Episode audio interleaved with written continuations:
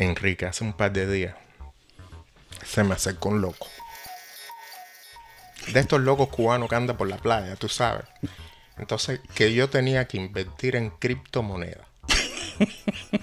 que hay una cosa que se llama Trust Investing y que yo tenía que estar ahí. Que ellos me garantizaban que se triplicaba mi inversión en 10 meses. O sea, yo ponía mil cañas y tenía tres mil. O sea, yo ponía en enero y en octubre por mi cumpleaños tenía tres mil cañas. Pero eso no es solo eso. Sino que ese era el futuro, que eso yo lo creo, pero que era el futuro ya. Y que con todo lo que está pasando en Cuba, en la economía, pues chicos, a través de eso yo podía transferirle dinero a mi familia, podía hacer llegar y mejorar la economía interna a partir de las criptomonedas. Yo no soy conservador con las inversiones para nada, pero te confieso que de esto yo no tengo ni idea. Chicos, yo no soy conservador con, las inversiones, pero sí soy un poco conservador con los locos. A mí me parece un poco arriesgado eh, eso del loco de Miami Beach. Chicos, yo cuando hace mucho tiempo eh, sigo a Pavel Vidal, que es un economista cubano, compartimos un tiempo hace muchísimos años, antes de que con Cuba se convirtiera en la sucursal de Cuba Debate. Cumpliendo aquí con la revolución. Yo escribí en ese medio y él también. Él trabajó en el Banco Central de Cuba, trabajó también en el Centro de Estudios de la Economía Cubana se ha especializado en temas de macroeconomía, de política monetaria y desde siempre abogó por una reforma que eliminara la dualidad monetaria. Yo lo voy a llamar, porque a mí me parece importante que me ayude un poco a esclarecer qué es lo que pasa. ¿Qué tal si hablamos también con Tamaris Lien Bajamonde? Yo le he visto a ella, sobre todo en los últimos dos o tres años, que tiene una presencia muy fresca en materia de explicar las variables económicas. Lo hace con mucha transparencia, con mucha claridad. Ella es profesora asistente de políticas públicas de la Universidad de Delaware. Y hay una parte de ella que me gusta mucho y que tiene que ver que es una persona que se ha, se ha tratado de especializar en las crisis económicas, en las inequidades y en la toma de, de decisiones desde el punto de vista económico. Y Tamaris tiene la habilidad de aterrizar mucho los conceptos académicos. Lo lleva mucho la gente. Yo creo que con estas dos cosas se me quita a mí el miedo a invertir o me aumenta y todos aprendemos un poco qué ha pasado. Tarea ordenamiento, eh, eliminación de la dualidad, creación de la redualidad. La remesa. Tenemos a Pavel y a Tamaris del otro lado del teléfono ya y a mí me gustaría empezar un poco a conversar con ellos sobre cuál sería realmente ahora desde la propia institucionalidad, lo que es la, una institución de la Administración Central del Estado, como el banco, las regulaciones, llegar a em, cuál es el panorama económico de lo que está pasando ahora mismo en Cuba. Bueno, excepto algunos matices, porque yo siempre insisto y me gusta eh, recalcar y no, Pavel y yo hemos conversado sobre esto y no, estamos 100% de acuerdo en ese punto. A mí me gusta recalcar que, la, recalcar que la crisis de Cuba es estructural y en mi opinión es permanente. Una crisis que para mí es crónica, aunque otros economistas no eh, compartan específicamente ese criterio. Y yo empiezo siempre diciendo eso porque quiere decir que cuando uno trata de eh, atacar una crisis que es estructural, tomando eh, o diseñando políticas que son más específicas para, para coyunturas, ¿no? Eh, o diseñadas para coyunturas o crisis coyunturales que tienen eh, detonantes externos y cuyas causas son externas, pues entonces hay un, hay un grupo de vacíos que se generan dentro de las políticas que no cubren para resolver o que no alcanzan para resolver problemas estructurales. Nosotros hemos cometido, en mi opinión, eh, el mismo error dos veces. Lo cometimos en los 90 y lo volvimos a cometer en el 2019-2020, cuando comenzó la crisis, porque las primeras políticas que se diseñan siempre son de tipo coyuntural. La crisis se identifica, de hecho, como crisis coyuntural. De hecho, el presidente cubano Miguel Díaz Caneo eh, lo dijo, que era una crisis de coyuntura y, bueno, todo a partir de ahí de, marca el tipo de políticas que se van a diseñar. Y sigo enfatizando, es una situación coyuntural. Ya luego fue que se introdujeron un grupo de políticas de tipo estructural, pero ya la crisis está ahí y ya la crisis es grave. Y ahora mismo la situación económica cubana es muy delicada. Hay una caída del Producto Interno Bruto que Alejandro Gil dijo que era del 13% en, en el año 2020, sumando el 2020 y lo que va del 2021, y eh, por mucho que se intentó eh, trazar una, un grupo de, políticas que supuestamente iban a, tratar de amortiguar el, el, impacto que iban a tener en la, en la población, pues no ocurrió así. Y la realidad es que lo que se incrementó en salarios se lo tragó la inflación en menos de un año. Lo que se trató de mejorar las condiciones de las pensiones, pasó lo mismo con la inflación, el tipo de cambio se ha disparado en el mercado informal, el Estado no tiene forma de, eh, o no, no hay forma de vender divisas porque el Estado no tiene divisas, por lo tanto hay que moverse en el mercado informal, la mayor parte de los productos básicos esenciales lo tienes que adquirir en, tiendas en moneda libremente convertible, no todo el mundo tiene acceso a eso, entonces eso ha generado toda una incomodidad social que tiene un impacto sobre, eh, sobre cómo se mueve la economía también, porque se generan expectativas, se generan eh, determinados estados de ánimo que impactan la política, eh, las políticas públicas. Para mí eso es más o menos el panorama, porque para no tampoco hay muchísimo que se pueda, se pudiera decir, ya se incorporaron la, se aprobó la ley de, los actores económicos, por lo tanto eso es importante, igual que la, la legislación para los proyectos de desarrollo local, que para mí es muy importante. Sin embargo, esas son políticas cuyos resultados se van a ver en el mediano plazo, no en el corto plazo. Y los problemas están hoy en el plato de comida de la gente. Y es muy difícil pedirle a la gente en, medio de una crisis tan grave, no, vamos a esperar un año o dos años más para ver los resultados. Eh, la economía cubana pues mantiene sus problemas estructurales que no sean, que están asociados a que el modelo económico sigue siendo un modelo que, que se parece mucho al, modelo de estilo soviético, el modelo fracasado que los países de Europa del Este abandonaron y China y Vietnam han reformado drásticamente y Cuba todavía mantiene un modelo económico que tiene predominio de, la empresa estatal, el monopolio de la empresa estatal, poca participación de la iniciativa privada. Eso ha ido cambiando, pero, pero muy, muy lentamente, ¿no? Entonces, pero bueno, encima de esos problemas estructurales, pues la, la economía cubana viene desde los últimos cinco o seis años en un, en agravamiento debido a la, dependencia que había de Venezuela. Venezuela está en una crisis peor que la de Cuba y eso ha afectado a, la economía cubana. También está pues el, cambio de tono de la política de Estados Unidos con la administración Trump, el impacto que eso ha tenido sobre los cruceros, los viajes en general, las remesas y bueno, la, la pandemia, ¿no? Entonces eso es la, combinación de, problemas estructurales que no se han resuelto del todo y toda una complicación del escenario eh, internacional eh, y unas respuestas de política económica que, han resultado un poquito tardías. Hay cosas, hay cosas importantes que, que empezaron este año, como la misma reforma monetaria y, y la apertura del sector privado, la reforma monetaria, como se había previsto, pues tiene unos efectos iniciales eh, que son disruptivos, que son que generan inflación, que, bueno, pues eh, justamente eh, le, imprimen unos movimientos ahí muy bruscos a la, a la tasa de cambio. Y todo eso también se ha amplificado por el momento en que se pone en práctica, ¿no? Entonces también hay, bueno, pues esa pregunta, si es el mejor o no es el mejor momento, pero bueno, ya se hizo y yo creo que, todavía yo creo que hay cosas que se pueden rescatar de, esa reforma monetaria, sobre todo porque eh, le, imprime un, lo que llamamos un shock de transparencia. Es decir, ahora estamos viendo las cosas un poco mejor que lo que lo veíamos antes y, por ejemplo, ya, eh, ya, está, ya se ha anunciado oficialmente que hay 500 empresas estatales, prácticamente un tercio total de, empresas estatales que son irrentables. ¿no? anteriormente con con la tasa de cambio sobrevaluada, eso estaba escondido.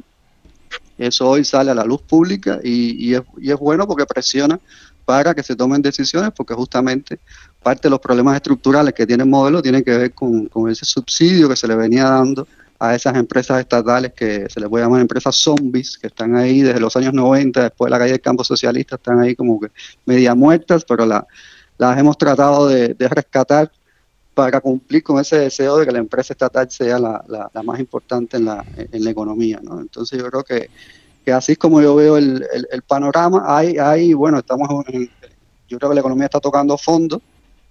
Ahora se supone que se, se reaniman los viajes, se reaniman, eh, bueno, todo eso debe traer también un poco más de, de, de flujo de remesas, eh, más demanda y actividad económica para el sector privado. Está la, bueno, inmunización de la, de la población con las vacunas nacionales, la posibilidad de que esas vacunas se, se exporten, ¿no? Entonces, sí no se va a salir rápidamente de esta crisis, pero, pero sí podemos decir que estamos como tocando fondo. Como Pavel mencionó lo de las empresas estatales ineficientes, que ahora sabemos cuáles cuántas realmente están operando en pérdida. Agregar ahí que eso es importante desde el punto de vista de la transparencia financiera, que además soy testigo de que Pavel siempre tuvo esa preocupación sobre la dualidad monetaria, ¿no? que estaba como escondiendo muchas de esas eh, ineficiencias de la empresa estatal cubana, pero al mismo tiempo hay un impacto negativo que hay que considerar que puede ser sobre el empleo. No sabemos si todas estas empresas, o sea, ¿qué va a pasar con estas empresas? Si se van a cerrar, si se van a, a fusionar algunas, ¿qué va a pasar con las personas que tienen empleo en esos lugares? ¿Cómo, cómo la, el mercado, cómo la economía va a reabsorber esa, esa fuerza laboral, si se va a hacer a través de los eh, nuevos actores económicos que se han incorporado, o sea, si realmente en las nuevas, eh, o sea, si las cooperativas o las pymes eh, privadas tendrán capacidad para la absorción de una potencial fuerza de trabajo desempleada que quede como en un limbo, ¿no? todas esas son cosas que el, el, gobierno cubano va a enfrentar en términos de política económica en en, en un espacio temporal corto, quizás seis meses, un año, que es también importante porque no sabemos cuántas personas van a estar en esa situación. A partir de, los trabajos que, que, bueno, que algunos de ustedes, Pablo, Tamari y muchos otros han publicado con relación a la tarea de ordenamiento, eh, todo indicaría que los objetivos centrales de esa tarea de ordenamiento sería la unificación monetaria y del tipo de cambio, la eliminación gradual de los subsidios y la reforma en, el y en salarios y pensiones. ¿Se puede hablar hoy en términos concluyentes de, de que ese ordenamiento salió mal? si tomamos en cuenta el encarecimiento del costo de la vida, el incremento de la canasta básica en casi un 8, en ocho veces eh, y del salario en solo 4.5 y los sucesos del 11 de julio y la percepción general de los sujetos económicos en la isla? ¿Salió mal el ordenamiento? Tenemos que ordenar el ordenamiento. Es difícil la, evaluación porque hay un contexto que, económico muy complicado, como ya veníamos explicando, que de, igual manera tuviese provocado eh, algunos de esos efectos. ¿no? Yo, yo, no creo que, independientemente de, que se hubiese puesto en marcha no, la tarea de ordenamiento, yo me imagino una economía que iba a tener una inflación significativa este año que iba a tener una devaluación de la tasa de cambio en el mercado informal, que iba a tener problemas de desabastecimiento, que iba a, producir una nueva caída del poder adquisitivo de los salarios.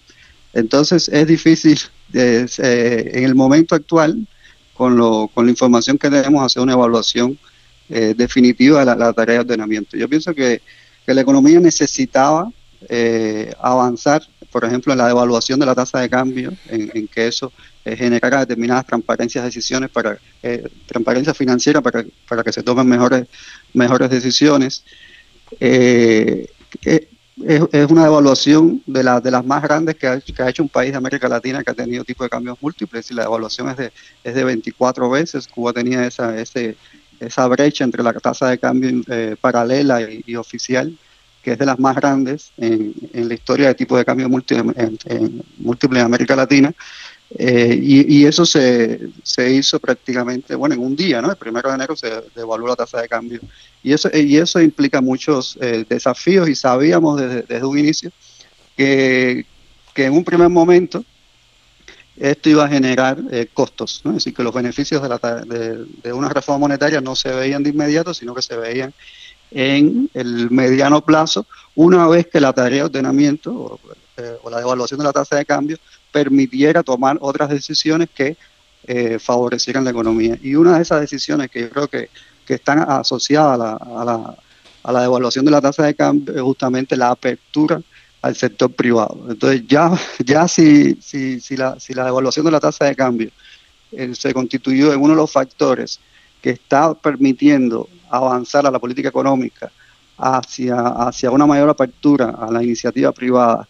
Y yo creo que con esto que se, que sea eh, el marco regulatorio que, ya está vigente, que, permite la pequeña y mediana empresa, es decir, la, empresa privada ya como no como cuenta propista, sino como, como empresa como tal, pues yo creo que en, un periodo de 3, 4 años, pues Cuba estará eh, acercándose a un modelo de economía mixta, al menos en términos de empleo, que no es difícil, porque hoy, hoy el 30% del empleo se genera fuera de, del sector estatal y con esta apertura yo eh, me imagino que, podamos sobrepasar ese 50%. Entonces, eh, eso, es algo, eso es algo positivo que, debemos ver, ¿no?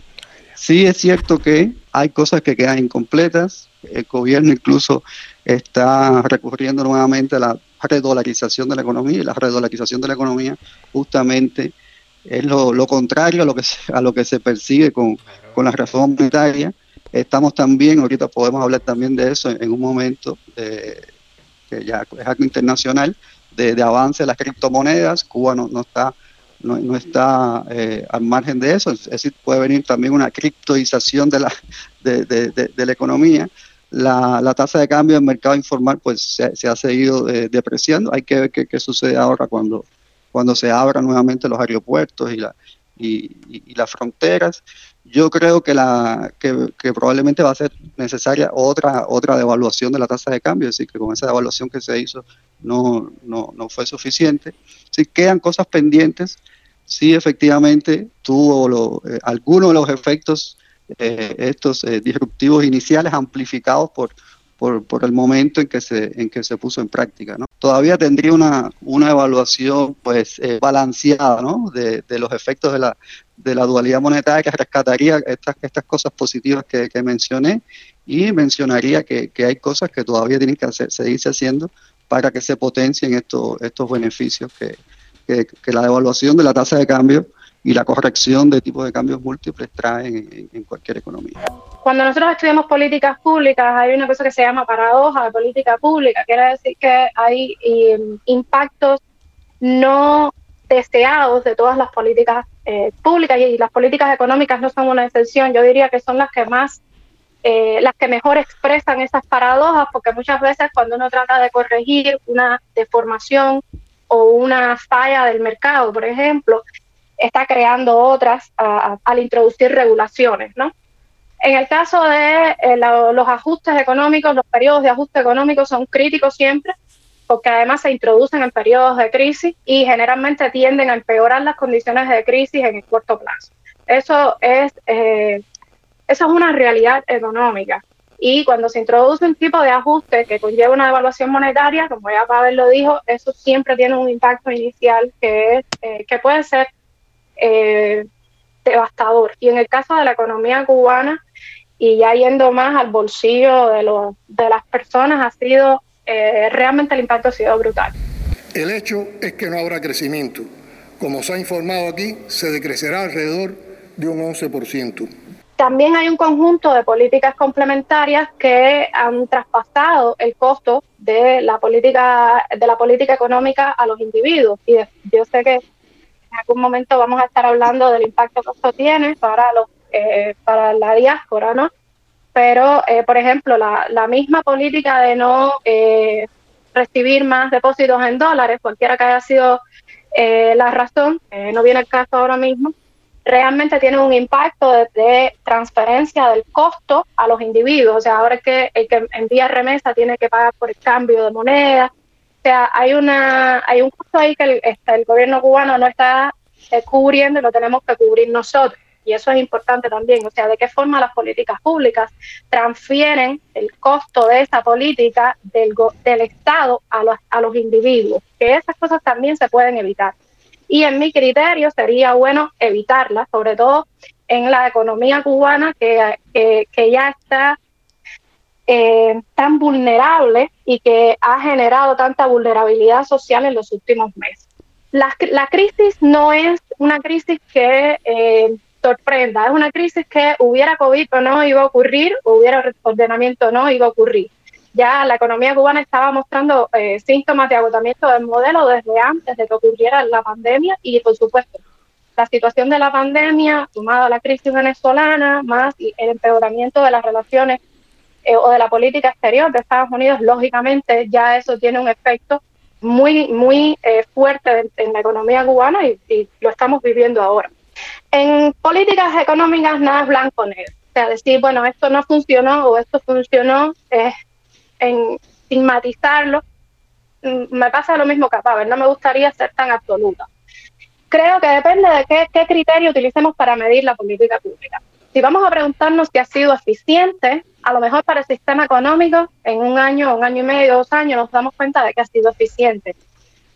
Ahora me pregunto si utilizamos el criterio de equidad para medir el éxito de la política económica y de la tarea de ordenamiento, podemos decir en un año o un año y medio que ha sido, que ha sido exitosa.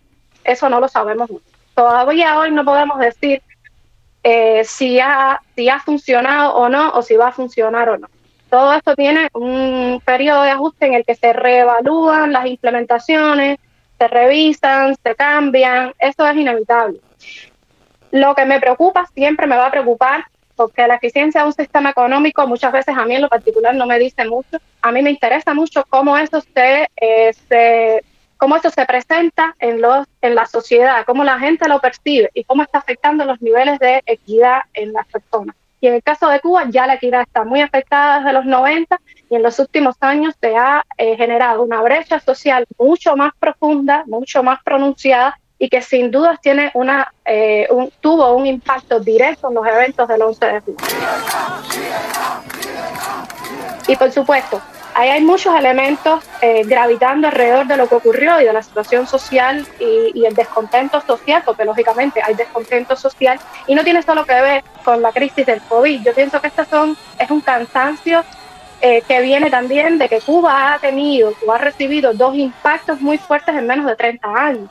O sea, hay toda una generación que tiene menos de 30 años que lo único que conoce es crisis. Y esa es una generación donde el agotamiento, por supuesto, se va a reflejar mucho más rápido eh, y es mucho más creciente. Cuba tiene una tasa de migración muy alta que debía preocuparles, compromete el futuro del país.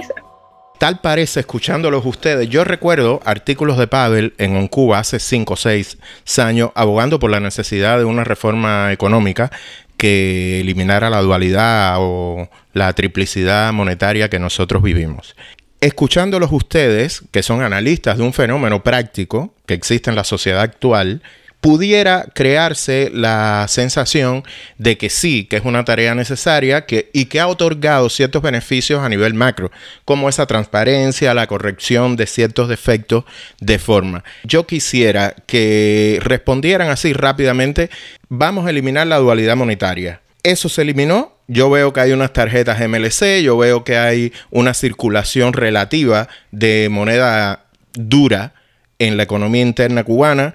Creo que el ordenamiento tiene, elimina o por lo menos se opone a lo que el sistema cubano por antonomasia intenta decir, que es la equidad, la distribución social de la riqueza, el socialismo. A mí no me queda claro cómo podemos hablar de ciertas ventajas de la tarea de ordenamiento a nivel macro, a un mediano y largo plazo, y la realidad del pueblo cubano actual?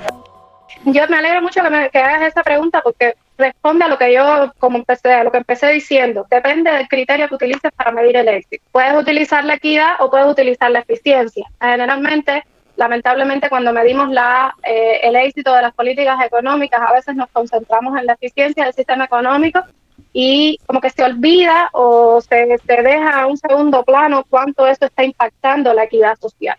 Y en el caso cubano, yo, no yo eh, voy a responder con total sinceridad, a mí me preocupa mucho el impacto que la tarea de ordenamiento, y no solo la tarea de ordenamiento, sino las políticas económicas cubanas de los últimos 30 años, están teniendo sobre la equidad. Porque lógicamente, a ver, Cuba no calcula el índice de Gini, no tenemos los datos para calcular el índice de Gini, pero eh, según los últimos cálculos que yo consulté, había crecido notablemente entre los 80 y el principio de los 2000. Sí, el índice de Gini es un índice que mide eh, inequidad, desigualdad, perdón. Entonces, eh, cuando crece, quiere decir que la desigualdad está creciendo. Ya lo dije, va a haber un impacto sobre el empleo que todavía no sabemos, lo cual puede además sumar más personas al, al sistema de seguridad social. Bueno, ¿cómo se va a manejar esto? Se le está otorgando determinada eh, autonomía a los gobiernos locales ahora con las nuevas legislaciones y con la descentralización. Hay una especie de intento de descentralización fiscal y administrativa. pero hasta dónde puede ser esto exitoso en localidades que han sido marginadas históricamente, que no tienen las condiciones ni el personal preparado en los gobiernos locales para impulsar verdaderos proyectos de desarrollo local que se, que se reviertan en el crecimiento de las localidades. Mm, yo siempre digo que lo más importante a veces que el diseño de las políticas públicas, el diseño es perfecto, pero la implementación falla. Y en el caso cubano, yo tengo el criterio de que muchas veces tenemos un diseño que no está mal, es un diseño que puede funcionar, entonces cuando ese diseño, que generalmente se genera en la cúpula de la eh, estructura burocrática cubana, cuando baja por la pirámide hacia abajo, hay un grupo de, grup de eh, eslabones en la cadena donde falla la implementación, ya sea por falta, hay múltiples causas, ¿no? pero el resultado final, que es lo que importa, es que los, la gente son los que se ven afectados.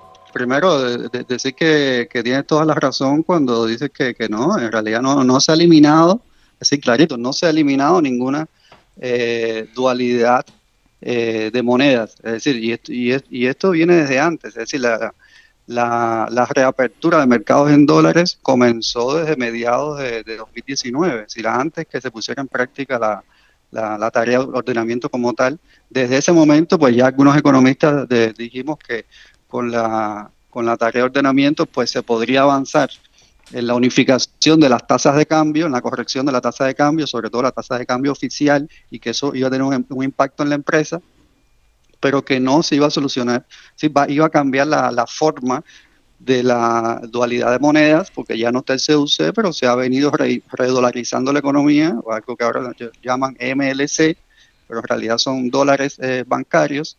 Entonces, efectivamente, en, en, términos de monedas, estamos en la, en la misma situación que antes, o peor, porque, porque, porque los dólares eh, eh, no, no, se venden en las casas de cambio, no se venden en, en los bancos, es decir, no hay convertibilidad del peso cubano hacia, hacia, hacia el MLC.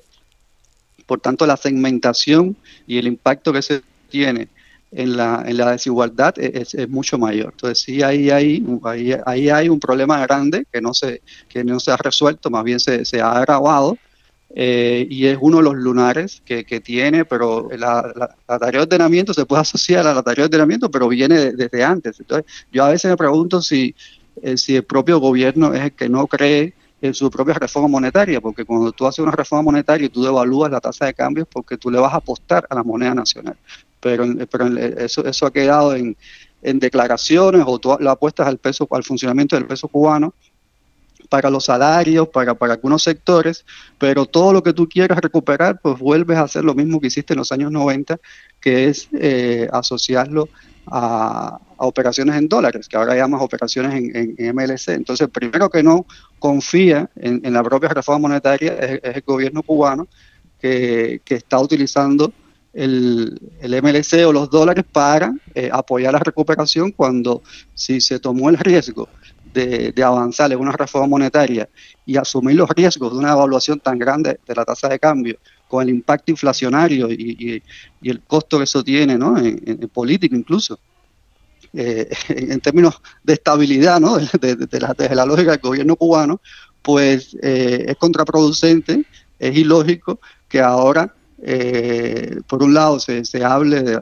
tarea de ordenamiento monetario, pero al mismo tiempo tú, que, tú, ves que las decisiones reales de política económica, pues lo que está avanzando es la, es la dolarización. Entonces ahí está una de, de las contradicciones principales de, de, esta reforma, uno de los, de, los eh, creo yo, equivocaciones más, eh, más, eh, más grandes, sin dejar de ver lo, otro que, habíamos comentado anteriormente, que sí, lo que se ha hecho con la tasa de cambio oficial, el impacto que tiene en los balances de las empresas y ojalá las decisiones que se tomen para eliminar esas empresas estatales zombies, pues eh, sea lo, más beneficioso junto con la apertura que se está dando a la empresa privada para que no se produzca este efecto negativo en, el desempleo. Pero sí, todo, sí tienes toda la razón en, manifestar que no se ha eliminado la dualidad de monedas. Para mí eh, existe una contradicción bastante insalvable, bastante compleja. Eh, ahorita Tamaris hacía referencia a que la crisis cubana es estructural y permanente, o sea, no es coyuntural. Y también mencionaba que la economía no es una abstracción. Eh, todo indica que la tarea de ordenamiento busca destrabar y echar a andar el modelo económico cubano y la economía del país, cuando en realidad lo que parece es que el modelo es el que está trabando de alguna manera esa tarea de ordenamiento. ¿Hasta dónde es un problema económico o un problema político lo que enfrenta Cuba hoy? todas las economías tienen problemas estructurales, sistémicos y, el ciclo económico que se llama, ¿no? la, coyuntura, lo, que viene de problemas internacionales, los problemas domésticos, se, mezclan las dos cosas. ¿no? Y la política claramente está detrás ¿no? de definiendo las lógicas del modelo económico en, cualquier país, eh, eh, definiendo los niveles de, y justificando los niveles de, desigualdad. ¿no? En el caso cubano, pues es, es, algo pues mucho más evidente porque la, porque la economía cubana se ha mantenido operando con un modelo que, que sí que todas a todas luces y con toda la evidencia que hay ha sido un modelo que que ha sido un fracaso, es decir, por eso todos los países de Europa del Este lo abandonaron y Vietnam y China lo han reformado. Entonces Cuba se ha quedado eh, pegada a ese, a ese tipo de, modelo, es decir, los dirigentes cubanos no han eh, querido rectificar, no, han querido eh, acabar con el monopolio de la empresa estatal o, pensarse un modelo social que, que no esté apoyado en la, en la propiedad estatal eh, únicamente, ¿no? Uno puede pensar en otro tipo de, no sé, un sistema de impuestos progresivos, pensar en otro tipo de, de, cosas que son lo que hoy es eh, eh, más revolucionario, ¿no? Los temas de sostenibilidad del medio ambiente, otro, otro conjunto de cosas que, que no tienen nada que ver con la, con la empresa estatal. Pero como seguimos apegados a ese modelo de, economía de comando que se, que se llama, o una mala traducción de, del inglés, de una economía excesivamente centralizada, que, que, que, todavía sigue distribuyendo una cantidad importante de los recursos, que, que fija los precios, que, asigna la, mayor parte de, de, los recursos, pues claramente cualquier acción de política económica, cualquier acción reformadora que no cambie la esencia de ese modelo, pues eh, va a tener los impactos limitados.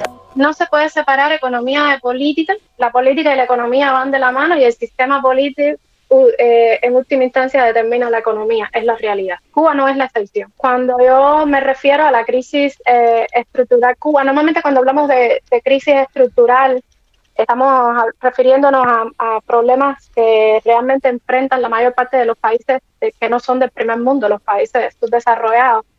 Estamos hablando de eh, economías que em, tienen una, una, una pobre eh, interconexión industrial con eh, peligros de fugas de capitales, alto riesgo económico. En el caso cubano, la integración intra ah, y la integración interindustrial es muy mala, muy pobre, muy vulnerable es una economía volcada hacia el exterior que depende del sector externo en, una, en un alto por ciento y ahí voy a hacer un stop, un momentico, una parada, porque por supuesto Cuba, el gobierno cubano concentra el monopolio del comercio exterior cubano. ¿Por qué menciono esto? Porque cualquier impulso que se le quiera dar, por ejemplo, a, actores alternativos dentro de la economía, cualquier ventaja que se le quiera dar a esos actores dentro de la economía cubana, todavía están sujetos a este monopolio estatal sobre el comercio exterior y eso puede tener un impacto sobre la eficiencia eh, de, esta, de estos actores económicos que, que, bueno, no sabemos todavía. Vamos a esperar a que funcionen un par de años. A lo mejor funciona, a lo mejor no. Pero si no funciona, va a haber que repensar eso. Estoy completamente de acuerdo con Pavel que eh, el fallo, y lo puedo, puedo resumirlo en una expresión muy corta, el fallo es sistémico. Y si no repensamos el sistema, no vamos a poder eh, lograr salir de la crisis estructural, lamentablemente. El otro día eh, yo estuve conversando con un par de amigos que se han metido en un rollo ahí que no es nada interesante, que tiene que ver con trust investing y todo esto y las criptomonedas. Y ellos me estaban diciendo que una de las mejores formas que yo tenía ahora de invertir en Cuba y en mí, en mi salud económica, en mi bienestar, era invirtiendo en esto, transfiriéndolo por la aplicación a Cuba y que a ellos le llegaban criptomonedas y tal. Voy a dejar eso en el aire porque quiero hacer una pregunta trampa que tiene que ver con esto. Evidentemente, como decías tú ahora mismo, Tamaris, la dependencia de la economía interna cubana del exterior y sobre todo de las remesas es muy alta. y esto se me mezcla un poco con nuevas formas de hacer llegar el dinero, con, ciertas trampas que hay que hacer desde aquí, desde el exilio, para que ese dinero llegue a Cuba. Trampas que, bueno, no violan exactamente ninguna ley, pero que son, digamos, anómalas. No entran dentro de los cauces normales. No es ir a, un banco a hacer una transferencia, no es ir a Western Union y hacer una transferencia. Hay unos mecanismos ahí que son un poco raros. ¿Cómo ustedes vislumbran que lo mencionaron al principio de, la entrevista, el papel de las monedas virtuales, la virtualización de la moneda para el caso cubano y si en algún momento las remesas pudieran ir por esta vía, no sé, es una pregunta un poco trampa por este sentido porque quiero que me hablen de muchas cosas en una sola, de remesas, monedas virtuales, futuridad, es muy complicada, lo sé, pero le pido que hagan un esfuerzo. En este tema en particular, voy a hablar desde la persona que vive en el exterior, en Estados Unidos específicamente, y tiene que mandar remesa a. Y después le voy a dejar a Pavel la parte técnica, porque yo sé que él puede explicarlo muchísimo mejor que yo. Pavel, ¿estás de acuerdo?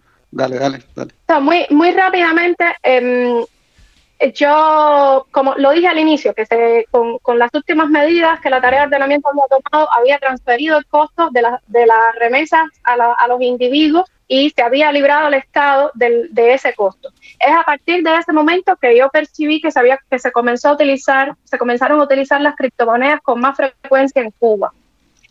Yo estoy, yo le tengo una aversión al riesgo que, que es grandísima, así que yo no uso criptomonedas, pero una de las recomendaciones que más me hicieron mis amigos en Cuba, desde que yo comencé a tratar de encontrar fórmulas alternativas para enviar remesas a mi familia, fueron, eh, fueron las criptomonedas. Sé que Cuba usa eh, diferentes aplicaciones y eh, sé que después se adquiere con las criptomonedas moneda nacional, TUP, en el mercado cubano de acuerdo al precio como esté cotizando ese día en, en, el, en el mercado, ¿no? Voy a hablar un poquito de las remesas para dejarle el tema de las criptomonedas a, a Lógicamente las remesas y no es el tema de que yo eh, soy experta, pero me afecta.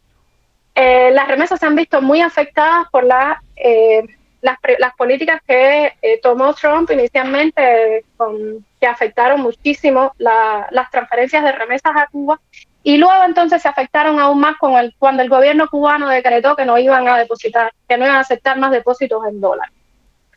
Eso yo no sé si ha tenido un impacto en la recaudación del Banco Central y ni, ni siquiera sé si Pavel tiene ese, ese, dato para decirnos, bueno, esto ha tenido un, esto ha reducido la cantidad de divisa que entra al país o no. Pero definitivamente la forma en la que ellos pensaron que eso podía compensar la pérdida, cómo se podría cerrar esa brecha fue manteniendo y ampliando la moneda libremente convertible como la moneda en la que más fácilmente se pueden adquirir bienes y servicios necesarios en Cuba. Yo no creo que en el corto plazo, y esto es citando casi a Pavel, las criptomonedas se conviertan de momento en el, dinero, porque todavía, eh, y Pavel lo va a explicar mejor, dinero, dinero per se, no creo que podamos considerarla. Me creo que vamos a empezar a vender y a comprar servicios eh, rápidamente en criptomonedas, pero están ahí y, son muy fáciles, o sea, brindan mucha facilidad de transferencia porque al no tener que recurrir a un banco, al no tener que pasar por un proceso eh, bancario, financiero agotador, pues eh, puede, puede que en algún momento crezca su participación dentro de las eh, transferencias desde Estados Unidos específicamente hacia Cuba, pero siguen siendo muy riesgosas. Ese es mi criterio personal y personas como yo o personas que ya tienen muchos años y que no saben cómo operar con la, esas aplicaciones o cómo comprar eh, criptomonedas o cuáles comprar, pues todavía van a tener un poco más, va a haber resistencia a incorporar las criptomonedas dentro de eh, las transferencias. Efectivamente, esto, eh, las criptomonedas tienen seguidores y detractores, ¿no? Pero lo que he visto es que si hay un punto de consenso, es en, la oportunidad que generan las criptomonedas para eh, mejorar todo el sistema internacional de transferencias, de, pagos internacionales y sobre todo de remesas. Entonces, si hay un punto donde todo o la mayoría eh, eh, cree que, las criptomonedas son algo, van a ser algo, ya lo son y van a ser, lo más en la medida que la gente entienda, porque esto también es algo eh, nuevo que tiene asociado pues, pues unos temas tecnológicos que todavía no son amigables y accesibles para, para todas las personas, se ha, se ha ido avanzando en, en ello se ha ido simplificando. Hay muchas opciones, ¿no? Entonces también cuando hay muchas opciones uno no sabe qué, opción tomar. Para, para el tema de, las remesas y los pagos internacionales, pues parece que lo que son las stable coins, es decir, las criptomonedas que están atadas al dólar, al euro o a, cualquier otra moneda fiduciaria eh, fuerte, eh, es, la, es la mejor alternativa porque su tasa de cambio es la misma tasa de cambio que, tiene eh, la moneda fiduciaria a la cual está eh, enlazada la, criptomoneda. Entonces hay eh, esa, esa opción y parece que, va a ser pues donde las criptomonedas van a avanzar más en su función de, pago, ¿no? de, hacer transferencias, de, utilizarlo para, para, para las remesas de la familia y esto va a ser mucho más rápido, o ya lo es, eh, mucho más, eh, menos costoso e incluso mucho más transparente que, las operaciones que hoy se hacen por Western Union, por todos estos operadores de dinero o por los mismos eh, bancos y claramente mejor que, que las mulas, ¿no?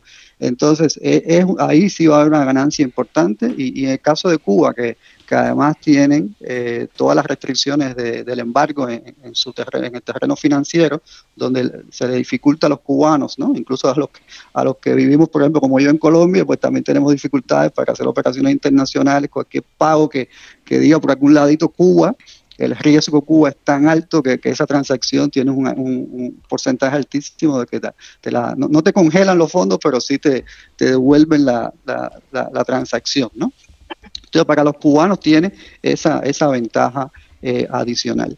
En el lado de, la inversión es, riesgoso, es riesgoso, ahí sí no hay consenso, algunos, algunos dicen que, que, hay, que, es una burbuja, que estas ganancias que, que, han tenido los que han invertido en criptomonedas, pues en algún momento se va a desinflar. Otros dicen que no, que en realidad detrás de eso hay variedad, es decir, hay, cosas que son memes, estas cosas que están eh, infladas por las redes sociales, porque, que no tienen ningún fundamento económico, pero sí hay criptomonedas que tienen detrás pues eh, un grupo de tecnologías, la tecnología de blockchain, que tiene muchísimas aplicaciones y lo que, está valora, lo que se está valorizando es la posibilidad que esa, de que esa tecnología impacte en una nueva, eh, lo que se llama la, la, la web 3.0, ¿no? una nueva eh, forma en que, en que, va a funcionar Internet con, la, información que ya no va a estar centralizada, que no vamos a estar perdiendo privacidad de los datos. Bueno, viene una lógica diferente de funcionamiento de Internet que, está, que puede estar asociado a esa valoración que han tenido determinadas criptomonedas como, el, Bitcoin. Eh, es una inversión muy riesgosa, eh, tiene mucha volatilidad, eh, pero sí hay que reconocer que los que, lo que invirtieron en, determinadas eh, criptomonedas y, su intención es una inversión de muy largo plazo, pues sí han tenido, a pesar de toda esa volatilidad, han tenido una, unas ganancias. Eh, que eso sea permanente o no, eso yo creo que, que, nadie, que nadie lo sabe. En el caso cubano, yo, yo incluso mencionaba un término que se está ahora utilizando, que es la criptoización de, las economías y el Fondo Monetario y el Banco Interamericano, el, Banco Internacional de Pago, eh, sacaron pues una como una caracterización de los países que podrían estar más eh, vulnerables a una criptización y cuando tú lees todos los requisitos ¿no? para, para estar vulnerable a una criptización, Cuba cae en todo, ¿no? es decir, un países con alta inflación, con un sistema eh, financiero que no sea eh, funcional, que con, poca credibilidad y autonomía del Banco Central, con crisis económica, entonces todo, todos los factores que, que tiene Cuba y claramente si, si tú estás eh, operando en un sistema donde tu moneda nacional pues se está devaluando el mercado informal y tienes una inflación de 500%, tú tienes que buscar un mecanismo de defensa y la criptomoneda es una opción. Entonces,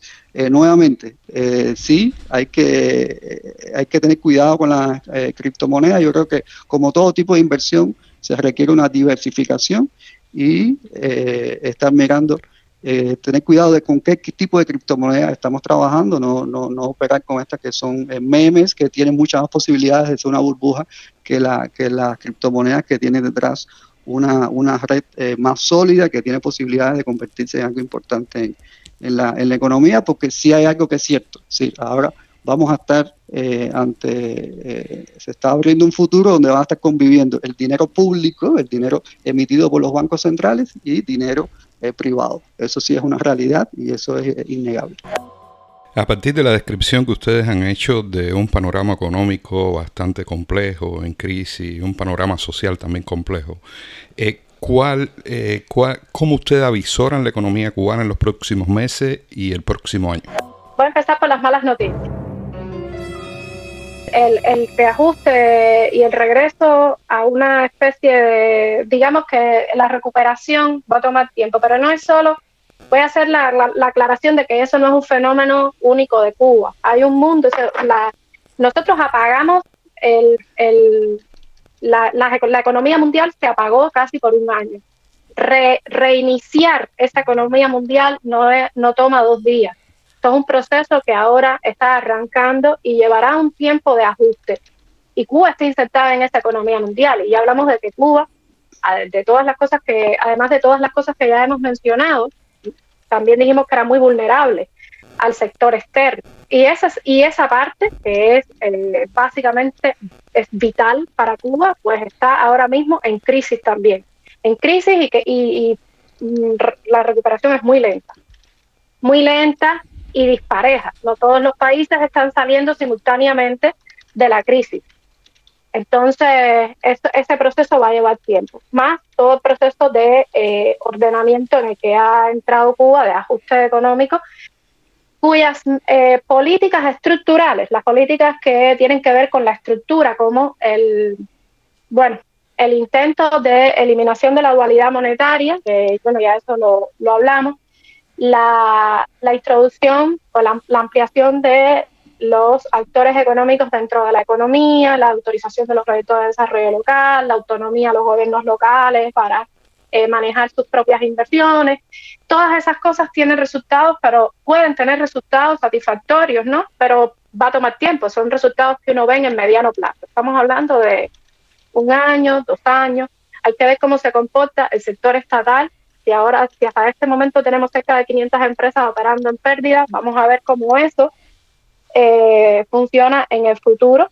¿Cuánto tiempo toma saber si hay que cerrarla, si no hay que cerrarla, qué hacemos con la fuerza de trabajo, si hay que dar más, eh, como que ampliar el sector privado y cooperativo para darle más oportunidades que absorba eh, empleo? ¿Qué vamos a hacer entonces con las desigualdades sociales? ¿Va a haber políticas sociales complementarias? Hay que ver qué, se traza en el, el, próximo el próximo año va a ser eh, vital.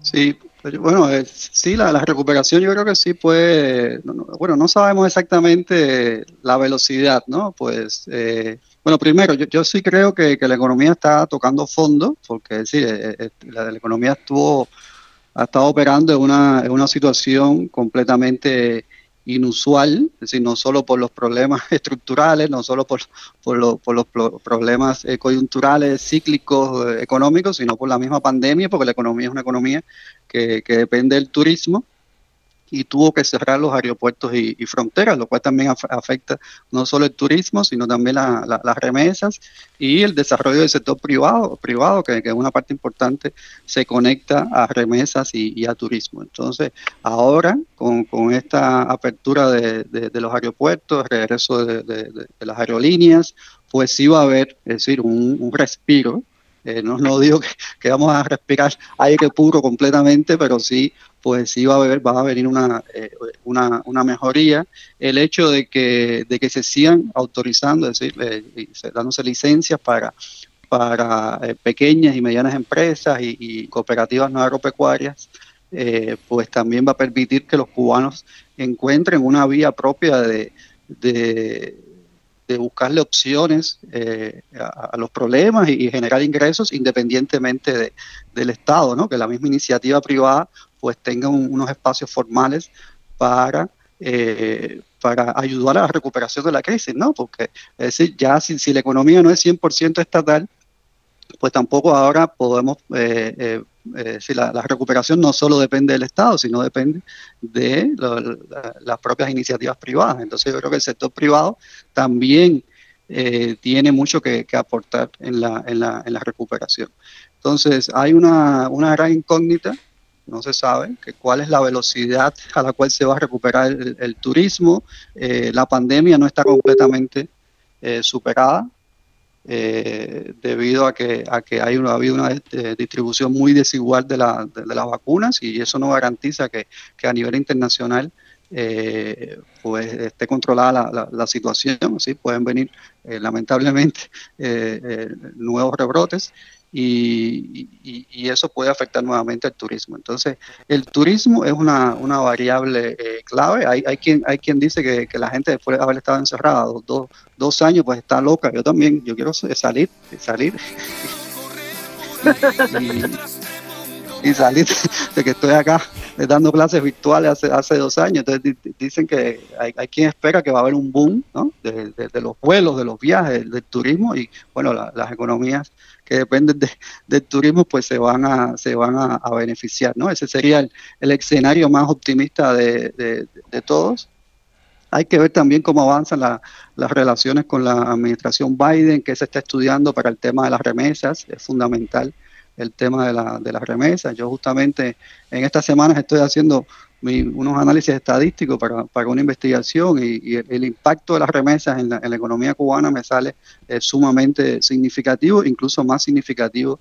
Eh, sí, pensando en los flujos con Estados Unidos, me sale incluso más significativo que, que la propia, que el propio impacto que tiene el, el, flujo de visitantes estadounidenses, que también que también es significativo, pero las remesas es lo, es lo, es lo, lo, lo que aparece como, como fundamental, ¿no? Entonces lo que, lo que la administración Biden eh, organice, estructure para que se retomen en los flujos de, remesas, incluso como, como, como capital, para, como fuente de capital para estos negocios privados, pues eh, es fundamental, que es complicado, ¿no? Porque ahora, eh, ¿cómo va a funcionar eh, Western Union, ¿no? Con, con, dos tasas de cambio, no hay dólares físicos, es decir, no, no tampoco es, tampoco es, es fácil, ¿no? pero hay que ver qué, se instrumenta en términos de remesa. Entonces yo, yo creo que la velocidad de recuperación depende de muchos factores, pero, pero turismo y, lo que pase con las remesas de Estados Unidos es, clave. Yo creo que hemos hablado todo este tiempo del precio que hemos tenido que pagar, no solo de, de, los inventos económicos, sino de los reinventos políticos y de todo esto. Yo quiero agradecerle profundamente a los dos haber estado en la colada. Creo que nos vamos con unas respuestas a las preguntas que tenemos todos. Y no me queda otra que decirle que muchísimas gracias a los dos por haber dispuesto de su tiempo para hablar con nosotros. Y nada, muchísimas, muchísimas gracias. Como dicen ellos dos, para el lío aquel que estábamos hablando de las criptomonedas, yo voy a esperar. Yo también. ¿Qué va? Yo no voy a asumir ese riesgo, porque me parece que está, es muy reciente, eh, las variables no están claras, Cuba está en una situación de cierta inestabilidad de cierta inestabilidad. Mira que tú eres optimista. O de mucha, realmente, inestabilidad. Yo creo que lo único estable en Cuba en este momento es la inestabilidad. Y esa es una buena frase, ciertamente. Eh, a partir de lo que ellos dijeron, que me pareció me parecieron muy buenas las exposiciones. Es posible que se hayan quedado algunas cosas fuera porque estamos contratiempos, pero eh, fueron exposiciones muy claras referidas a cuestiones que eh, no solo desde el punto de vista intelectual, sino desde el punto de vista concreto, dan claridad del momento económico en el que Cuba está. Momento económico que, como tú dijiste en una de las preguntas, también es político. Sin duda. O sea, el tema es que estamos hablando de una tergiversación de las funciones del Estado. Además de eso, estamos viviendo un proceso que yo creo que es de improvisación. A estos puntos guajiro. Sí, eh, Tamari en algún momento incluso mencionó que eh, la economía no es una abstracción y, claramente no es una abstracción. La economía por sí misma sería como la aritmética o la geometría si no se toma en cuenta las decisiones de los agentes económicos, que son los seres humanos. Si algo se nos quedó, que yo creo que puede ser tema futuro, es la externalización en base al ser humano. O sea, tú y yo enviándole dinero a nuestra familia, cómo, cómo ese dinero realmente reactiva, funciona, circula y es base de la economía interna, de la economía diaria. Aquellas otras historias que nos hacían del mercado negro, que yo pensaba que era un mercado cuando era niño y no, me di cuenta que no, que yo era el mercado negro, yo era el consumidor y hasta el vendedor, porque yo vendí Cerelac en La Habana en los años 90. Y cómo, de cierta manera, con, la, con el acercamiento de Cuba a políticas económicas reales que funcionan en el resto del mundo, esas diferencias, esos mercados paralelos, esos mercados informales han crecido en lugar de disminuir. Y una de las cosas que, que, más me gustó de la intervención de ellos dos fue la referencia a la importancia de la remesa. Por lo tanto, ahí nosotros como emigrados eh, como miembro de la diáspora, eh, tendríamos que estar más, más atentos a cada una de las variables que inciden en todo este fenómeno.